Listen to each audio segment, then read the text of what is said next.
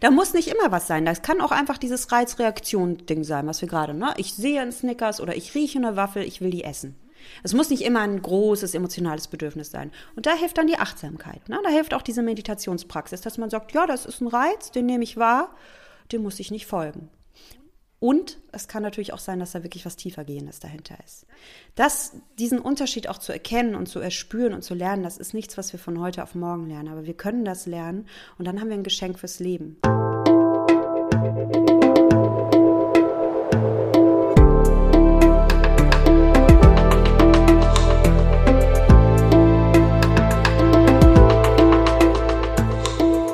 Willkommen bei dir der Seven Mind Podcast mit Impulsen für ein gutes Leben. Für alle, die mehr Achtsamkeit und Gelassenheit in ihren Alltag bringen möchten. Hi und herzlich willkommen im Seven Mind Podcast. Mein Name ist René Träder und das ist eine ganz besondere Folge, denn es ist eine Interviewfolge. Es geht dabei um das spannende und riesige Thema Ernährung. Konkret wollen wir auf achtsame Ernährung schauen und damit reden wir sicher auch über Diäten und über Selbstliebe. Mein heutiger Gast sieht nicht perfekt aus. Das ist nicht meine Einschätzung, sondern das schreibt sie über sich selbst auf ihrer Homepage. Sie schreibt aber auch, dass sie ihren Körper liebt und achtet mit all seinen Ecken und Kanten. Zu Gast ist Nuria Pape-Hoffmann. Sie ist Ernährungsberaterin, systemisch ausgebildeter Coach mit Fortbildungen in Hypnose und Achtsamkeitstraining. Sie lebt im rheinland-pfälzischen Worms und hat zwei Kinder. Und sie betreibt seit zwei Jahren den Achtsam Schlank Podcast. Genießen und glücklich sein ohne Diät lautet da die Unterzeile. Hier im ersten Teil des Interviews wirst du Nuria erst einmal persönlich etwas besser kennenlernen und was diese Themen Themen auch mit ihr selbst zu tun haben. Und im zweiten Teil, der dann in einer Woche online geht, schauen wir uns das Thema achtsam Essen nochmal ein bisschen genauer an. Herzlich willkommen, Nuria. Ja, danke René für die Einladung. Ich freue mich auf das Gespräch. Ja, schön, dass du hier bist. Wir beide kennen uns ja auch schon. Du hast mich nämlich in deinem Podcast interviewt zu meinem Resilienzbuch. Und das ist jetzt aber gar keine olle Kooperation im Sinne von, du hast mich interviewt, jetzt interviewe ich dich, sondern ich fand es einfach so cool, als wir uns getroffen haben und wir miteinander gesprochen haben. Und dann habe ich mir auch ein paar Podcast-Folgen von dir angehört und dachte mir, hey, die Nuria, die macht das ein bisschen anders als viele anderen, weil sie eben nicht auf Diäten geht und hier schon wieder die nächste Diät und du musst jetzt unbedingt das so und so machen, sondern du hast da eine große Freude, wenn du über Essen redest und du stellst auch Rezepte auf Instagram zum Beispiel vor. Ähm, und da steckt sehr viel Liebe und sehr viel Wärme auch drin in deinen Podcast-Folgen, deinen Postings. Und als dann das Seven Mind Team gesagt hat, wir wollen Ende des Jahres nochmal gerne was zum Thema Ernährung machen, dann dachte ich mir, hey, das ist doch eigentlich eine gute Gelegenheit, die Nuria nochmal wiederzusehen. Das freut mich sehr. Vielen Dank für dein Feedback. Und ich habe das Gespräch mit dir auch sehr genossen. Also hier schon mal ein kleiner Verweis, wer mehr über Resilienz erfahren will, was das Ganze mit achtsamem Essen zu tun hat. Da gibt's schon ganz tolle Gespräche mit dir zu. Danke dafür, René. Und ich bin ja sehr gespannt, was du jetzt in diesen beiden Folgen, die wir miteinander besprechen, ähm, erzählen wirst. Über Resilienz, über Selbstliebe, über achtsames Essen. Das, das, sind ja auch deine Themen, mit denen du dich ja auch beschäftigst. Und da gibt's ja auch nicht die eine ultimative, richtige Antwort, sondern da gibt's ja ganz viele verschiedene Sichtweisen. Und das ist ja eben das Spannende, sich dann eben anzugucken, ja, was gibt's da draußen in der Welt? Was denken andere Menschen? Und wenn wir jetzt gleich dir zuhören, was du denkst über diese Themen, was kann man da für sich sich so draus ziehen. Als erste Frage würde ich gerne von dir wissen wollen, welches Gericht macht dich nicht nur satt, sondern im tiefsten Herzen auch glücklich? Super Einstiegsfrage. Oh Mann, René. Da stellst du mir eine Frage. Welches Gericht macht mich so von tiefsten. Du weißt du, ich esse sehr gerne sehr unterschiedliche Dinge und ähm, was meinen Körper glücklich macht, ist auf jeden Fall, wenn ich vitalstoffreich esse. An dem Satz, du bist, was du isst, ist was dran. Und wenn ich frisches Gemüse esse, ähm, wenn ich ja vitalstoffreich esse, dann merke ich auch, dass das absolut was mit meiner Energie macht. Essen ist ja im Endeffekt Biochemie und die Biochemie, die ich mir einverleibe, daraus baut mein Körper Zellen, Hormone, Neurotransmitter, auch ja, auch die Glücksgefühle kommen im Endeffekt aus meiner Ernährung. Von daher ist ein Gericht, das mich glücklich macht auf jeden Fall auch ein Gericht, das meinem Körper gut tut. Und was tut meiner Seele gut? Meiner Seele tut gut, wenn das Essen mit Liebe zubereitet ist. Ich, ich gebe es zu, ne? wenn Mama für mich kocht, ne? da, da bleibt man immer ewig Kind. Das ist einfach schön. Oder wenn ein Mensch, der einen liebt, für einen kocht, das ist herrlich. Ich kann es aber auch sehr, sehr genießen, im Restaurant zu essen, weil ich da einfach weiß, das Essen ist mit Liebe zubereitet, das hat jemand schön angerichtet. Und ich bin in einer Atmosphäre, in der ich ja, mich so ein bisschen fallen lassen kann, in der ich wirklich in diesen in dieses Genießertum reinkommen. Und dann habe ich so eine richtige Genussmahlzeit. Also wenn es meinem Körper gut tut, wenn, wenn ich mich fallen lassen kann und wenn so ein bisschen Liebe drin steckt, dann schmeckt man das auch. Und dann ist es mir egal, ob das Sushi ist oder Thai oder, oder Hausmannskost. Darum geht es mir dann gar nicht so. Ja. In deiner Antwort stecken ja auch schon ganz viele wichtige Gedanken und Fragen, auch zu deiner Philosophie quasi, die du eben in deinem Podcast rüberbringst, in deinem Coaching auch rüberbringst und eben auch dann selbst lebst. Ich habe vor wenigen Tagen seit langer, langer, langer Zeit mal wieder Grießbrei gekocht. Da stecken wahrscheinlich nicht die krassen Vitalstoffe drin und trotzdem beim Essen dachte ich mir, oh mein Gott, wie konnte ich die letzten Monate überhaupt überleben ohne Grießbrei? Das war natürlich sehr, sehr lecker. Gibt es denn solche Gerichte bei dir auch, die ähm, ja so ein, so ein Seelentrigger, so ein ach, ist das Leben schön auslösen? Ja, ich habe das aber tatsächlich bei den Sachen, die ich gerade beschrieben habe. Ich meine, natürlich esse ich auch gerne süße Sachen äh, oder, oder, oder Schokolade oder Eis. Ne, so Grießbrei ist irgendwie so ein Kindheitsessen, glaube ich. Kann das sein, dass dass Grießbrei so ein Essen aus deiner Kindheit ist? Klar, na klar. Ja, in der genau. Kita, im Kindergarten, in der Schule. Genau, und da stecken dann natürlich auch die positiven Gefühle drin. Dann erinnert dich dieses Essen auch an deine Kindheit, an, an die schönen Momente in, im Kindergarten. Ähm, meine Oma hat so einen ganz tollen Apfelkuchen gebacken, gedeckter Apfelkuchen. Und das ist für mich so Oma-Essen. Ne? Das ist so, natürlich denke ich da auch an meine Oma. Wichtig ist es bei solchen Lebensmitteln oder Mahlzeiten, dass wir auf unser Mindset achten. Wenn ich aus so einer Fülle heraus das esse und sage, ich genieße das jetzt, ich esse das jetzt ganz bewusst und, und, und genieße jeden Wissen, dann kann das eine richtig schöne, genussvolle Erfahrung sein. Wenn es mir aber gerade schlecht geht und ich brauche unbedingt ein Ventil für meine schlechten Gefühle und ich mir sage, oh, ich brauche jetzt irgendwie so ein, so ein Trostessen, dann kann das bei manchen Menschen in eine ungute Richtung laufen. Dass wir uns dann nämlich angewöhnen, uns mit Essen zu trösten. Und dass wir verlernen, andere Strategien zu entwickeln, wie wir auch mit dem Stress und den unguten Gefühlen in unserem Leben umgehen können. Und darum ähm, würde ich niemals äh, so Speisen wie Grießbrei oder Zucker oder Süßigkeiten verbieten. Ich würde gleichzeitig aber immer dazu raten, mal in dich hineinzufühlen, wie geht's mir denn gerade? Warum will ich das denn essen? Will ich gerade irgendwie mein Leben feiern? Will ich gerade Genussmensch sein? Will ich Ne? Vielleicht mich auch an positive Dinge aus meiner Kindheit erinnern. Essen ist immer emotional, darf auch emotional sein. Aber bitte pass auf dich auf, dass du nicht in, dich nicht in etwas verrennst, dass Essen nicht deine Lösung für Probleme wird. Hm. Ich glaube, genau, du hast gerade schon gesagt, Essen ist immer Emotion. Ähm, das ist ja auch, glaube ich, evolutionär ganz wichtig, dass wir eine Emotion zu dem da aufbauen, was da vor uns liegt. Entweder nämlich so eine Ekelemotion, oh Gott, ähm, das ist vielleicht auch schlecht und schädlich für mich oder das ist zu viel jetzt auch. Oder eben auch so eine positive Emotion von, ach, das tut mir gut, das ist schön. Und natürlich kann das auch in dieses Extreme ausschlagen, dass man quasi nur noch emotional ist und dann sich all diese Glücksgefühle holt, diese Frustration bearbeitet, indem man eben Eis isst und ähm, Schokolade massig ist oder auch Alkohol ist ja vielleicht auch am Ende eben auch eine Form von ähm, ist keine Ernährung in dem Sinne, aber natürlich auch eine Form von emotionalem Filter für Frust, für Probleme, für Sorgen, für Gedankenkarussell. Und ähm, schön, was du gerade eben deutlich gemacht hast, diese Spanne zwischen, wenn es mir gut geht und ich ähm, feiere sozusagen das oder ich kann es auch genießen, was ich da gerade esse, ähm, dann scheint das eine, eine gute Entscheidung zu sein, das zu essen. Und wenn es aber eher ist für die positiven Gefühle, um die zu erzeugen oder um das Negative wegzudrücken, dann ist das schon mal mal so ein Lackmustest dafür, ob das jetzt vielleicht nicht die falsche Richtung wäre, diesen Grießbrei zu kochen oder die Schokolade, das Eis ähm, sich reinzuziehen. Du hast ja auch eine lange Historie ähm, mit Essen. Mit 15 Jahren war das bei dir so, dass du zum allerersten Mal eine Diät irgendwie gemacht hast und das Gefühl hattest, du müsstest abnehmen und du müsstest schlanker sein. Magst du uns mal mitnehmen in diese Zeit? Wer warst du mit 15 und was war da los, dass du da eine Diät machen wolltest?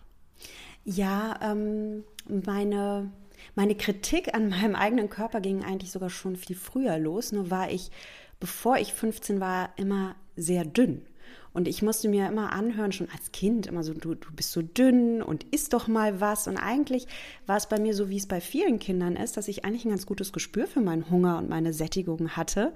Aber die Erwachsenen wollten immer, dass ich mehr esse, dass ich meinen Teller aufesse.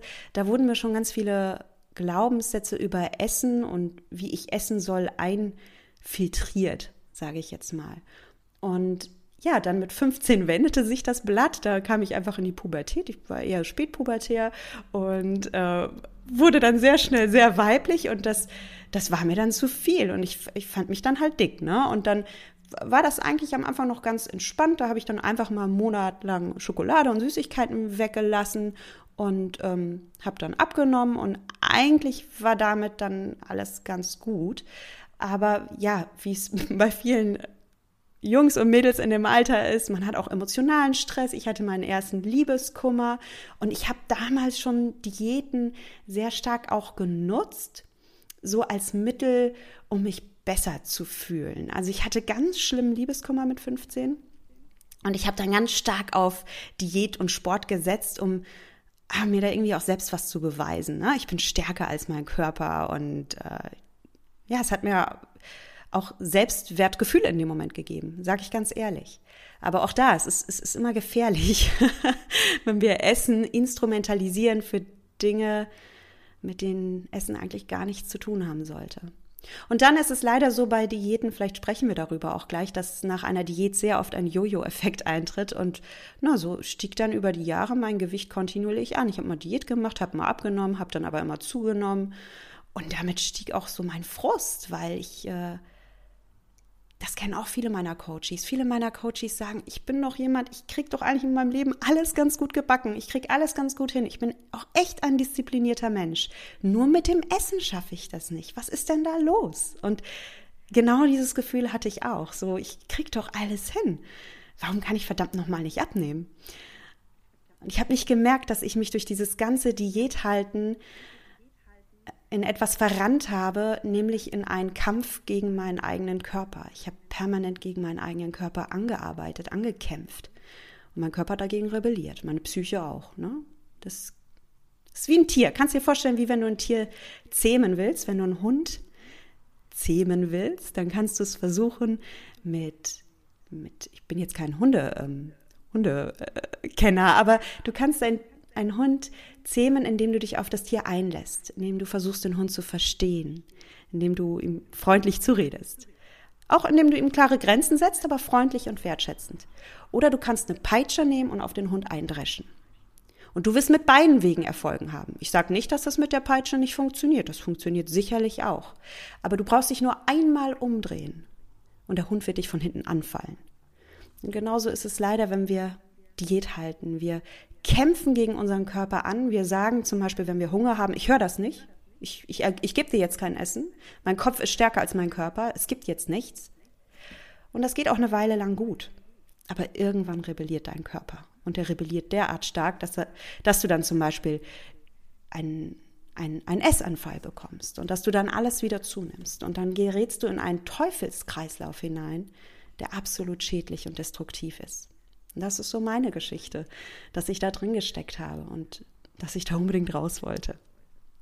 Diese Erkenntnis, dass Diäten schädlich sind und dass man in diesen Teufelskreislauf reinkommt und dass das nicht eine Form von Schwäche ist, wenn man plötzlich zugenommen hat, sondern dass es ja auch ganz normale biologische, evolutionäre Abläufe sind, nachdem der Körper eben in so einem Notzustand versetzt wurde, dass der ja auch wieder versucht, ähm, alles sich zurückzuholen und für die nächste Krise sich ja auch zu wappnen. Wie lange hat es gedauert von 15, von den ersten Diäterfahrungen bis zu dieser Erkenntnis bei dir?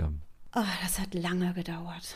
Ähm, ich kann auch nicht sagen, dass es so den einen Aha-Effekt gab. Ich bin mit Mitte 20 ähm, bin ich auf Coaching gestoßen. In einem ganz anderen Kontext, in einem beruflichen Kontext habe ich Coachings gehabt und war dann beeindruckt, was man mit Coaching erreichen kann, was man mit Mentaltraining erreichen kann. Und damals hatte ich schon die Ahnung, dass ich dachte, Mensch, ich es muss doch eigentlich einen Weg geben, wie ich diese ganzen coolen Coaching-Tools auf mein heimliches Problem übertragen kann. Es war ein heimliches Problem. Ich hatte da immer Leichen im Keller. Das hast du mir nicht angesehen, ne? dass, dass ich da mit dem Essen gerungen habe. Und ja, da, dann ging ich so auf die Suche. Und dann kam ich mit dem Thema Achtsamkeit in Berührung und dachte, oh, guck mal, das ist der nächste Schlüssel. Ich glaube, Mentaltraining ist wichtig. Und Achtsamkeit ist wichtig. Und so hat sich das dann über die Jahre ergeben. Ich bin natürlich auch ein bisschen reifer geworden, habe vielleicht auch ein besseres Gespür für meinen Körper bekommen. Und dann habe ich erkannt, ja, Achtsamkeit und Mentaltraining und Emotionsmanagement, ne, darüber haben wir schon gesprochen. Ich darf lernen, meine Gefühle anzunehmen und zu leben.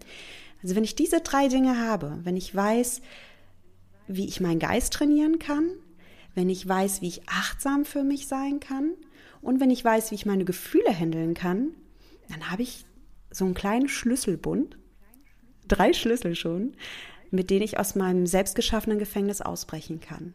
Ja, bei dir ist ganz spannend gewesen, dass du über die Acht, also zu der Achtsamkeit nicht gekommen bist über Stresserfahrung oder über Krisenerfahrung, das machen ja die meisten Menschen, sondern dass du durch das Thema Ernährung gekommen bist auf Achtsamkeit und dich dann eigentlich immer mehr damit auseinandergesetzt hast und plötzlich gemerkt hast, aha, meine zwischenmenschlichen Beziehungen können sich verändern oder eben auch mein Stresslevel kann sich verändern, wenn ich anfange, eben Achtsamkeit in mein Leben zu lassen. Das fand ich ganz interessant, weil das eigentlich der umgekehrte Weg häufig ist ähm, und gar nicht so wie bei dir. Magst du uns nochmal vielleicht einmal mitnehmen in die Vergangenheit als 15-Jährige? Wenn du quasi dieses 15-jährige Mädchen heute dir anguckst, dich mit 15, was hast du da für Gedanken? Also würdest du sagen, ja, ähm, war gut, dass du da mal mit den Diäten angefangen hast, weil du warst echt ganz schön pummelig und so gehört sich das nicht. Oder würdest du sagen, oh meine kleine Nuria, ähm, hör auf mit dem Scheiß, das ist schon alles gut so. Ach, René, das, das ist eine, ja, nee, das ist echt eine gute Frage. Das ist echt gut, eine, das ist wirklich eine gute Frage, weil mir schreiben so viele Coaches, ähm, das ist so lustig. Ich habe angefangen mit Diäten, also ist nicht lustig, ne? Ich habe angefangen mit Diäten, da war ich 15 oder 18 oder 12. Hätte ich heute das Gewicht, was ich damals hätte, ich wäre so zufrieden, ne?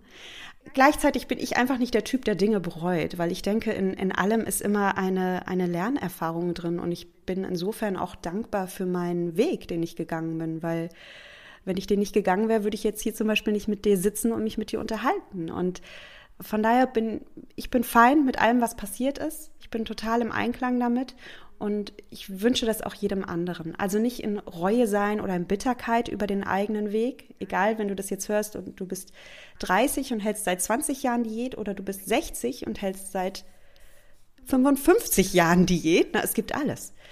Es ist egal, du bist jetzt an dem Punkt, an dem du bist und jetzt öffnet sich vielleicht gerade ein Fenster für dich. Und dann nutze dieses Fenster. Es ist nie zu spät, irgendwas Neues zu lernen. Und irgendwie hat vielleicht alles im Leben seinen Sinn und seine Zeit. Von daher gucke ich ohne Reue zurück. Und ja, in der Frage steckt aber noch mehr. In der Frage steckt auch, was würde ich generell einem 15-jährigen Mädchen raten? Ich finde dieses Alter so spannend, weil in dem, was ich getan habe, steckt ja auch eine unglaubliche Energie drin. Also ich habe ja mit ganz viel Leidenschaft und Passion nur ein Ziel verfolgt. Und das ist das Tolle an dem Alter. Also junge Menschen haben wahnsinnig viele Energie. Und ja, im Nachhinein denke ich, boah, hätte ich diese Energie zum Beispiel in, in Sport gesteckt, auf eine positive Art und Weise, in Vereinssport, ne? dann ähm, hätte da auch was ganz Tolles draus wachsen können. Also in jedem Problem, das man hat, steckt immer auch eine Energie drin. Und man kann immer schauen, wie kann ich diese Energie, die dieses Problem hat, kanalisieren in etwas Konstruktives. Ja, das sind äh, schöne Antworten, die du gibst. Auch natürlich, dass du sagst, äh, dieses Zurückblicken kann interessant sein, aber am Ende ist es jetzt auch ein bisschen egal, was passiert ist. Es ist jetzt eigentlich nur wichtig, wo du heute stehst und was du jetzt künftig machen willst. Das ist auch tatsächlich eine sehr schöne ähm, Sicht auf das Leben, sehr handlungsorientiert und auch schön zurückzublicken und zu sagen, ja krass, was ich für eine Energie hatte als 15-Jährige und was ich alles ähm, auf mich genommen habe und wie ich mein Ziel verfolgt habe. Ob das jetzt ein cooles Ziel war oder nicht, ist ja erstmal dahingestellt. Aber auf jeden Fall war da so, ein, so eine Willenskraft ja irgendwie da, was zu reißen.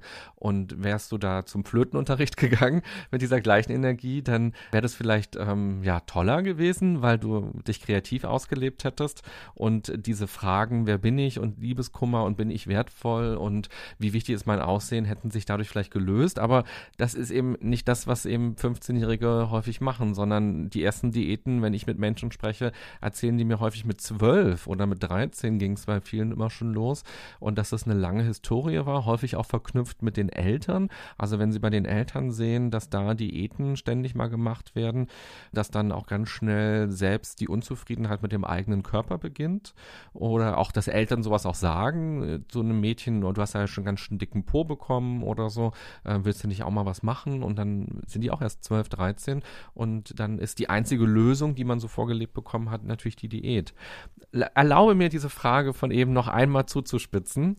Äh, du hast ja zwei Kinder, die sind jetzt noch sehr klein, aber angenommen äh, mit 15 quasi würdest du mitkriegen, eins deiner Kinder ist jetzt auf Diät. Was löst es dann in dir aus? Schickst du es dann zum Flötenunterricht? ja, da, die Frage, äh, die Frage ist gut und sie ist gleichzeitig sehr abstrakt, weil meine Kinder noch so klein sind. Ähm, ich habe einen Sohn und eine Tochter, die sind fünf und vier Jahre. Und natürlich mache ich mir über dieses Thema Gedanken. Gerade bei meiner Tochter weiß ich einfach, ne, gerade Mädchen sind noch mal intensiver diesem gesellschaftlichen Druck ausgesetzt, schön zu sein. Und von daher erziehe ich meine Kinder jetzt schon so, ähm, ich meine, ich finde die unheimlich niedlich und süß und gut aussehend. Ne? Ich sage ihnen was auch. Aber ich versuche ihnen, ne? ich bin Mutter, aber ich versuche sie auch dafür zu loben für das, was sie können, was sie mhm. für Eigenschaften haben. Ja, also ähm, eben nicht immer Komplimente auf dieses Äußerliche zu beziehen, sondern meinen Kindern zu zeigen, was sie für wertvolle Menschen sind. Und dass ich sie wahrnehme als Mensch. Mhm. Dass ich sie wahrnehme in, in, ihren Eigenarten, in ihrer Persönlichkeit. Und darum glaube ich, dass es jetzt auch schon in diesem Alter 5, 4 schon anfängt. Aber durch die Hintertür, ich rede gar nicht über Essen, sondern ich stärke ihren Selbstwert. Mhm. Und ich hoffe, ich, ich, ich weiß es nicht, ich ähm, möchte da auch überhaupt keinen moralischen Zeigefinger erheben oder sagen, wie man Kinder erzieht. Aber ich hoffe, dass meine Kinder mit dem Rüstzeug in diese Welt gehen, dass sie an sich glauben, dass sie ihren Selbstwert erkennen, unabhängig von ihrem Äußeren. Mhm. Das wünsche ich mir einfach für sie. Klar, und sie wachsen natürlich jetzt auch bei dir auf und du hast ja auch eine bestimmte Art, auf Ernährung zu schauen, mit denen auch zu backen auf eine bestimmte Art oder vielleicht auch in deine Erziehung lässt du natürlich ja auch Dinge einfließen. Da gibt's, da geht ja schon bei der Frage los, muss das Kind den Teller aufessen, ähm, wenn es nicht mehr essen will? Was hat man da für Erziehungsstile? Und da wirst du natürlich auch ähm, deine Art von achtsames Essen mit einfließen lassen. Ganz genau. Ich weiß, jetzt schon werden schon Glaubenssätze angelegt. Genau. Zum Beispiel, ich hatte das als Kind mhm. mit dem, ist dein Teller leer? Und dieser Satz wirkt in mir bis heute. Ich werde auch oft gefragt, wie werde ich diesen Glaubenssatz los? Den haben nämlich viele, ne? Ist dein Teller leer? Und dann sage ich auch ganz ehrlich, vielleicht wirst du den sogar nie los weil der so stark in dein Gehirn eingebrannt ist. Ich habe den auch immer noch. Und das heißt jetzt nicht, dass ich immer meinen Teller leer esse, ne? Aber ich weiß einfach, an der Stelle bin ich ein bisschen empfindlich. Das ist so meine Achillesferse. Wie kann ich es mir denn einfacher machen? Zum Beispiel mache ich es persönlich so, dass ich meinen Teller gar nicht so voll haue, sondern mir lieber Nachschlag nehme, weil ich einfach weiß, ich bin ein Mensch, dem das unheimlich schwer fällt, Essensreste auf dem Teller liegen zu lassen. Also mache ich es mir einfach. Man könnte auch einen anderen Ansatz wählen. Man könnte bei diesem Glaubenssatz, wenn man den hat, auch damit arbeiten, dass man ganz bewusst sich mal so eine 30-Tage-Challenge macht, bei der man immer etwas auf dem Teller liegen lässt. So, dass man sich ähm, habitualisiert, also dass man eine Gewöhnung im, äh, im, im, Gehirn entstehen lässt, dass das okay ist, dass man das machen darf. Ne?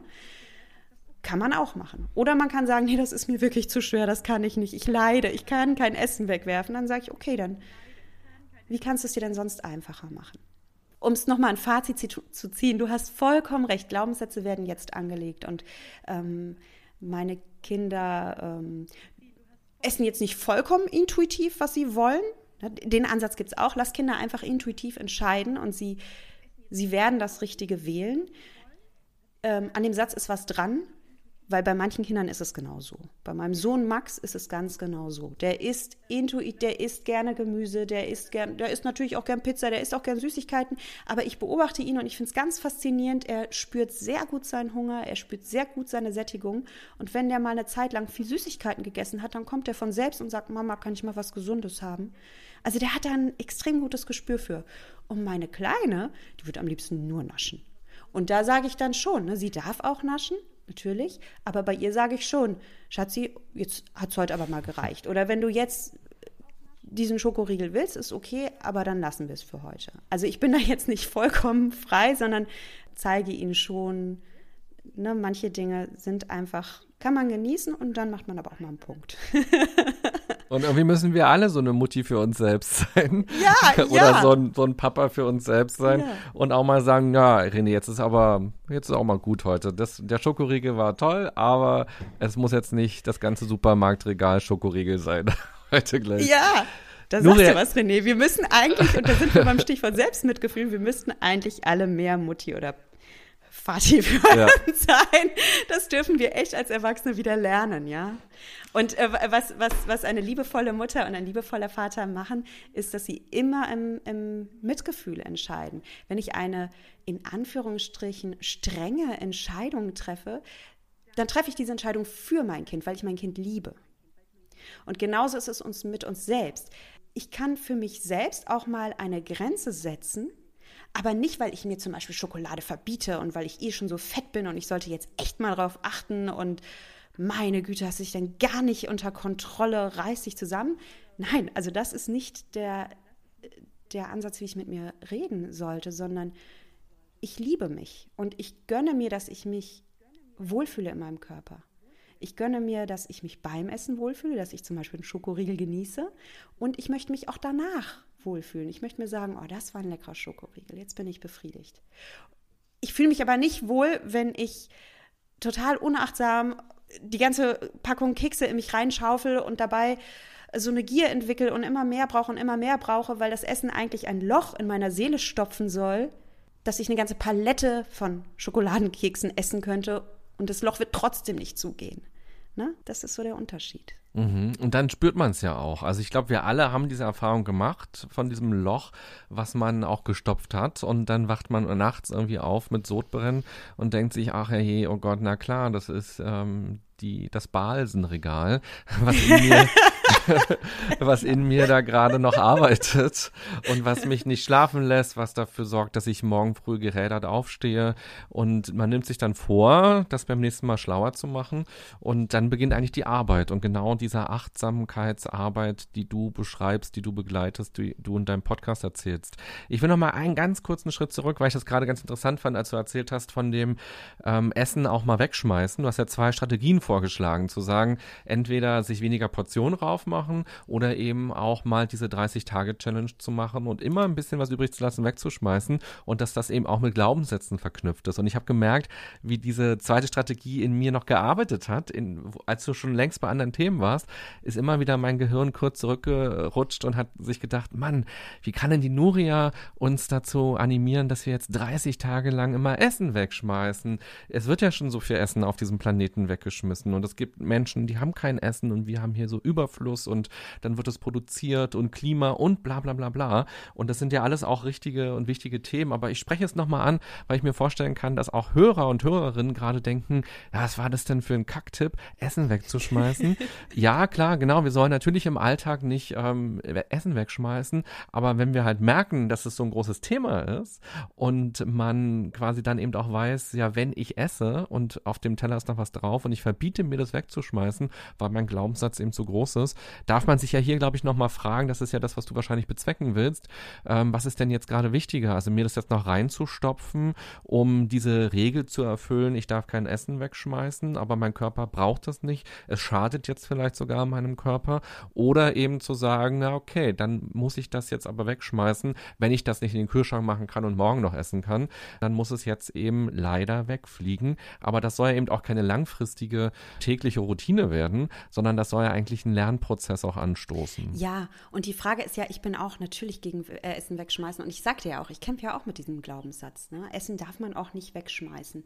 Die Frage ist nur, nur weil man Essen nicht wegschmeißen sollte, soll ich dann mich selbst zu einem Mülleimer machen?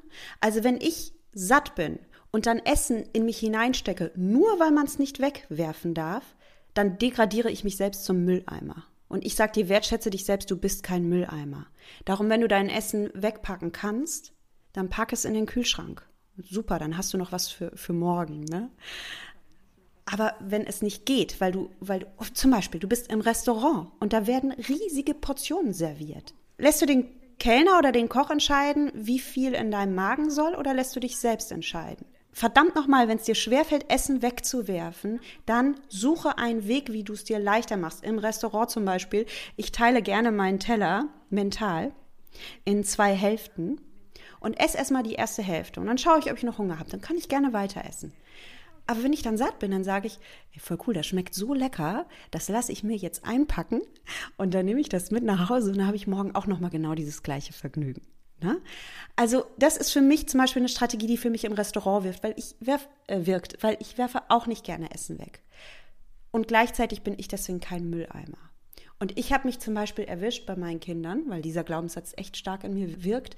Wenn meine Kinder vom Kindergarten nach Hause kamen, dann haben die manchmal noch so Reste in ihren Brotdosen drin. Und mir tut das leid, das in den Mülleimer zu werfen. Und da habe ich mich schon zucken erwischt, dass ich dieses matschige Brot noch in mich reinstecken wollte. Aber wem ist denn geholfen? Ist den hungernden Kindern in Afrika geholfen, wenn ich jetzt dieses Brot esse? Dieses matschige Brot? Nein. Natürlich möchte ich nicht ähm, propagieren, Essen im Überfluss zuzubereiten und wegzuwerfen, sondern auch hier einfach achtsam zu sein. Was brauche ich denn für eine Portionsgröße? Kann ich mir gegebenenfalls noch mal was nachkochen, nachmachen? Im Zweifelsfall darf ich auch Essen wegwerfen, weil es wäre eh schlecht geworden, entweder im Mülleimer oder in meinem Magen. Und der Welt ist nicht davon geholfen, wenn ich Übergewicht entwickle. Das ist auch die, die, die Kinder in Afrika haben da auch nichts davon. Also ich finde es total spannend, weil man merkt nochmal das Thema Essen oder eben vielleicht auch mit seinem Körper ähm, klarzukommen, auch vielleicht ein paar Kilo abzunehmen, wenn das das Ziel ist, ist eben nicht einfach nur zu sagen, ähm, ja, dann höre ich jetzt mal auf, Nudeln zu essen oder ich esse jetzt mal abends um 18 Uhr nichts, sondern da stecken so viele Glaubenssätze, so viele Gewohnheiten drin, Dinge, die wir häufig hinter, nicht hinterfragen und die auch erstmal unangenehm vielleicht sind und unbequem sind und auch erstmal so ein Stoppzeichen in uns auslösen, so das darf ich doch jetzt nicht denken, das darf ich doch nicht machen, das gehört sich nicht, dann bin ich irgendwie schlecht.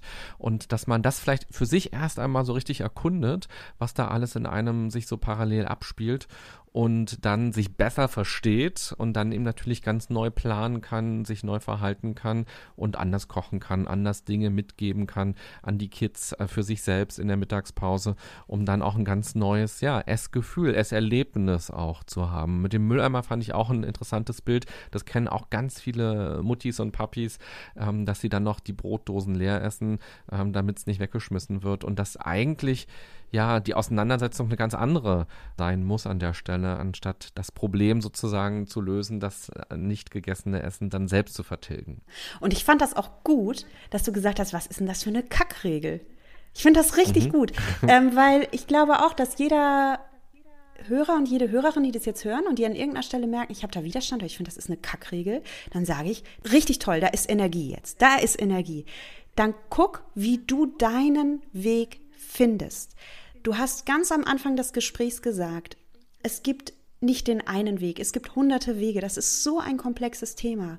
Und ich bin voll dafür, voll dafür, dass du in dich hin selbst hineinhörst und dass du deine eigene Weisheit aktivierst und deinen eigenen Weg gehst. Denn das ist ja eine der Grundsäulen der Achtsamkeit. Hör in dich selbst hinein. Hör deine eigene Stimme, hör deine eigene Weisheit. Und wenn deine Weisheit dir an irgendeiner Stelle hier gerade sagt, was für ein Kack, dann Ziel erreicht. Dann bist du nämlich auf dem Weg, dass du deine persönliche Lösung findest.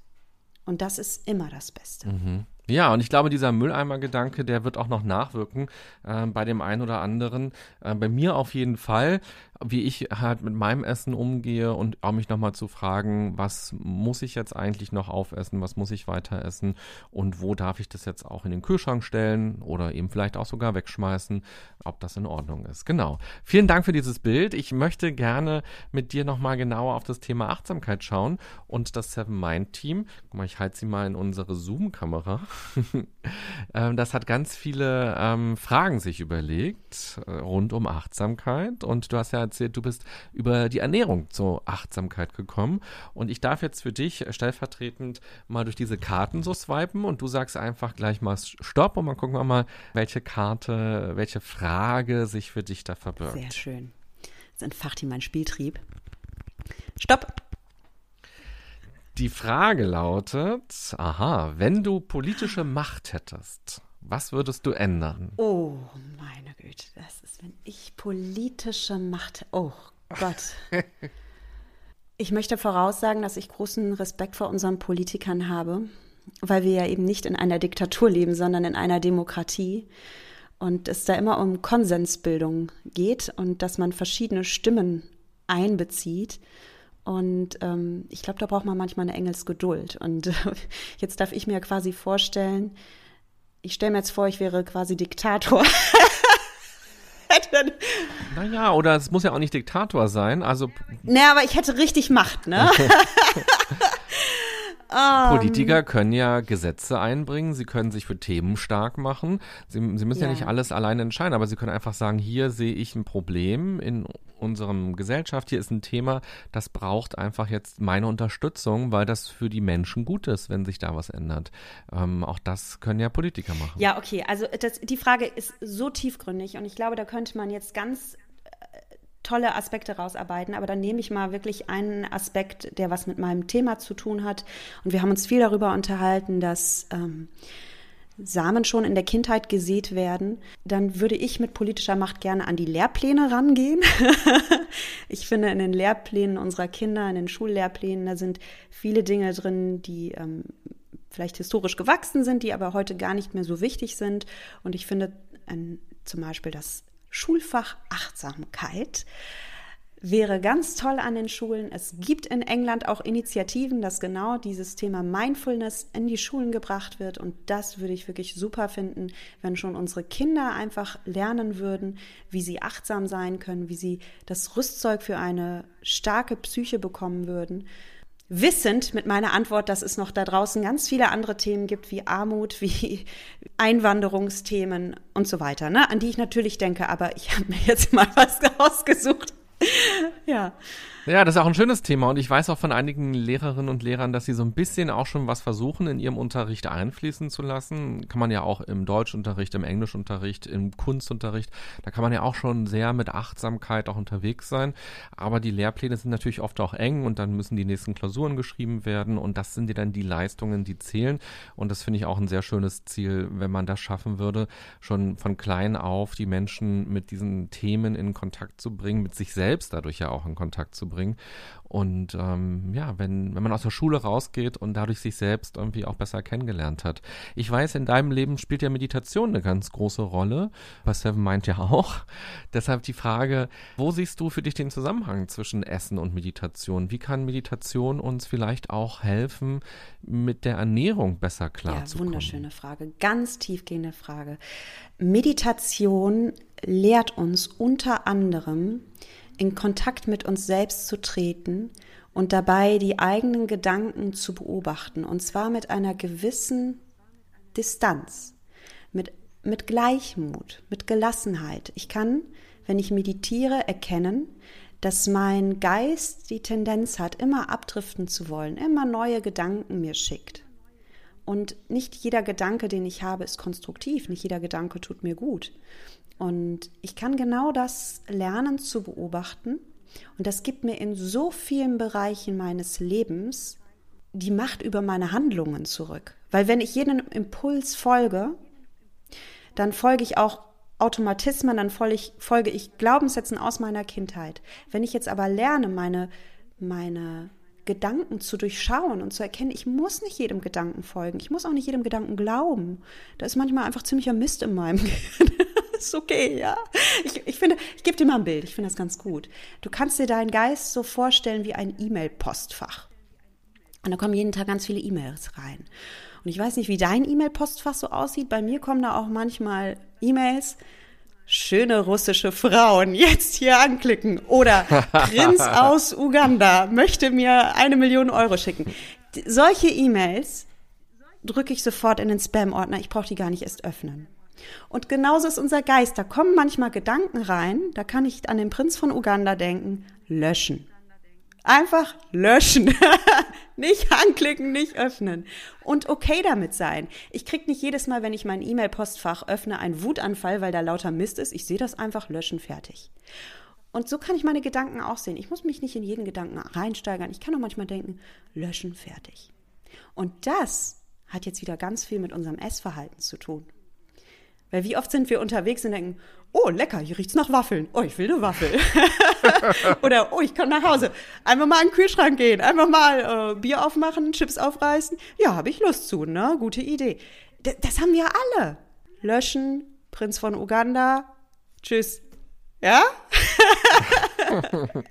Das ist Achtsamkeit. Das mit den Waffeln ist so ein schönes Beispiel. Wenn man durch die Straßen geht, durch die Fußgängerzone, vielleicht auf dem Weihnachtsmarkt auch bald ähm, rumschlendert, plötzlich entsteht ja erstmal dieses, oh ja, das ja. brauche ich jetzt. Das ist jetzt genau das. Ohne das kann ich nicht mehr leben, wo man vorher da gar nicht gedacht hat. Genau. Dann, ja. Und wenn du eine regelmäßige Meditationspraxis hast, dann lernst du genau das.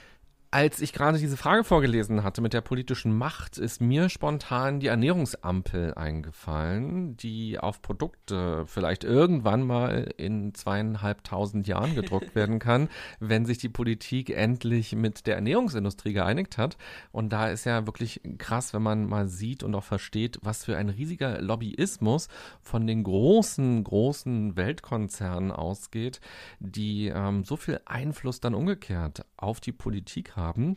Würdest du dir so eine Ernährungsampel wünschen auf Produkten, die uns signalisiert grün, gelb, rot oder ist dir das zu doof, weil da eben nur anhand von Zucker, Salz, Fett und so weiter entschieden wird, ob ein Nahrungsmittel ähm, ein gutes Ernährungsmittel ist dann quasi? Oder sagst du, das ist schon ganz gut, um in die Achtsamkeit zu kommen? Oder ist eigentlich die Arbeit ganz woanders? Doch, ich finde ich find, ich es gut, weil ich finde, alles, was uns Dinge vereinfachen und erleichtern, finde ich gut. Wir gehen ja auch oft müde durch den Supermarkt. Und natürlich, in einer idealen Welt drehen wir alle die Verpackung um, holen die Lupe raus und lesen das in Schriftgröße 6,5 geschrieben. Hier Kurzklammer auf, äh, wenn da ganz viel steht und du schon nicht mehr lesen kannst, ist es wahrscheinlich nicht so gesund, Klammer zu. Aber das machen die wenigsten Menschen. Und ich denke, um, um einfach einer, einer, einer großen Vielzahl von Menschen das Leben zu erleichtern, warum nicht? Natürlich ist so eine Ampel eine Vereinfachung und wird der Komplexität des Themas nicht gerecht, aber es ist doch mal ein Anfang in die richtige Richtung. Und wer dann tiefer einsteigen will, hier nochmal, dreh die Verpackung um, les mal, was da alles so steht. Und wenn deine Großmutter das nicht erkannt hätte, was da drauf steht, dann ist es wahrscheinlich nicht so gesund. Sehr schöner Tipp. Ich zweifle nochmal durch die Karten. Stopp! Was ist deine größte Schwäche? oh, Seven Team, das sind ja Fragen. äh, ja, uh, ich denke, ich habe viele Schwächen. Ähm, Schwächen sind aber auch immer Stärken, ne? Also ich bin ein sehr impulsiver Mensch und äh, darum tut mir ja auch Achtsamkeit gut. Ne? Es gibt ja diesen berühmten Satz von Viktor Frankl, zwischen Reiz und Reaktion liegt ein Raum in diesem Raum liegt unsere Macht zur Wahl unserer Reaktion. Und in unserer Reaktion liegt unsere Entwicklung und unsere Freiheit. Das heißt, gerade für impulsive Menschen ist es wichtig, nicht immer sofort auf Reize zu reagieren, nicht immer, ja, nicht immer so impulsiv zu sein, sondern auch mal eine Pause machen zu können, auch mal mit einer Reaktion zu warten. Und äh, von daher äh, ist Achtsamkeit ein tolles Tool für impulsive Menschen. Ich habe das auf jeden Fall, ja. Und in Sachen Ernährung, was ist da deine Schwäche? ja, ich habe schon auch diese Impulse, ne? Ich gehe auch durch die Stadt und denke, oh, Waffel lecker. Oder ich sehe was. Äh, also, ne? Und da, da, da ist Impulsivität ja auch ein, ein Stichwort. Und ich war halt wirklich auch sehr lange eine emotionale Esserin. Also ich gebe es zu, ich habe Essen wirklich instrumentalisiert, um mich besser zu fühlen. Und äh, da darf ich bis heute an mir arbeiten. Und ich möchte erstmal ein Beispiel äh, geben und dann möchte ich sagen, warum da aber auch so eine große Chance drin liegt. Was meine ich mit emotionalem Essen? Ich erinnere mich bis heute an den Moment, in dem ich das erste Mal emotional gegessen habe. Da war ich Au pair in Frankreich und da ging es mir gar nicht gut. Ähm, ich habe mich da sehr einsam gefühlt und ähm, sehr starkes Heimweh gehabt. Und ich wusste damals nicht, wohin mit mir. Ich wusste auch nicht, wo ich mir Trost holen sollte. Ich hatte da keine Freunde und, und es war auch nicht so wie heute, dass jeder ein Handy hatte und man da mal eben sich so schnell mit der Heimat connecten kann. Das gab es alles noch nicht. Voll retro. und ich weiß noch, dass ich dann damals in den Supermarkt gegangen bin und mir eine Packung Snickers gekauft habe. Da waren so fünf Snickers drin. Und dann habe ich eine Snickers aufgerissen, habe den in meinen Mund gesteckt und dann kam diese Schokolade und diese Cremigkeit von dem Karamell und dann das Knacken der Nuss und ich habe sofort Glücksgefühle ausgeschüttet. Es ging mir wirklich dann, oh, das tat so gut, das war wie so eine Erleichterung. Ja, und ruckzuck war der Schokoriegel weg. Und dann stand ich da und mir ging es ja immer noch schlecht. Ich war immer noch einsam. Und dann dachte ich, oh, weißt du was? Ich esse noch einen.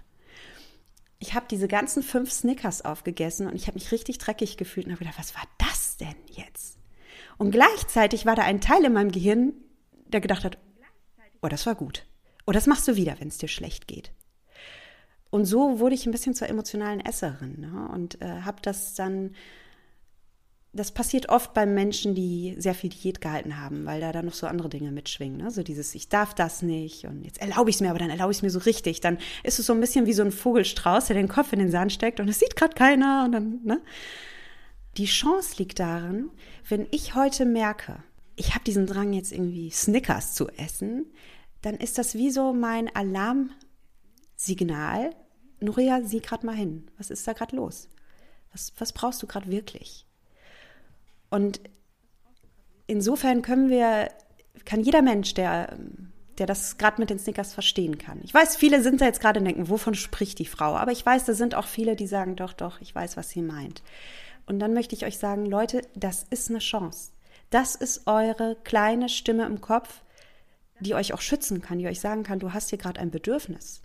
Und in meinem Fall war das diese Einsamkeit und diese Isolation. Und es, es gab auch da Lösungen heraus. Vielleicht fallen die einem nicht im ersten Moment ein. Die sind nicht so schnell wie ein Snickers. Aber die sind nachhaltiger. Und da dürfen wir dann hingehen.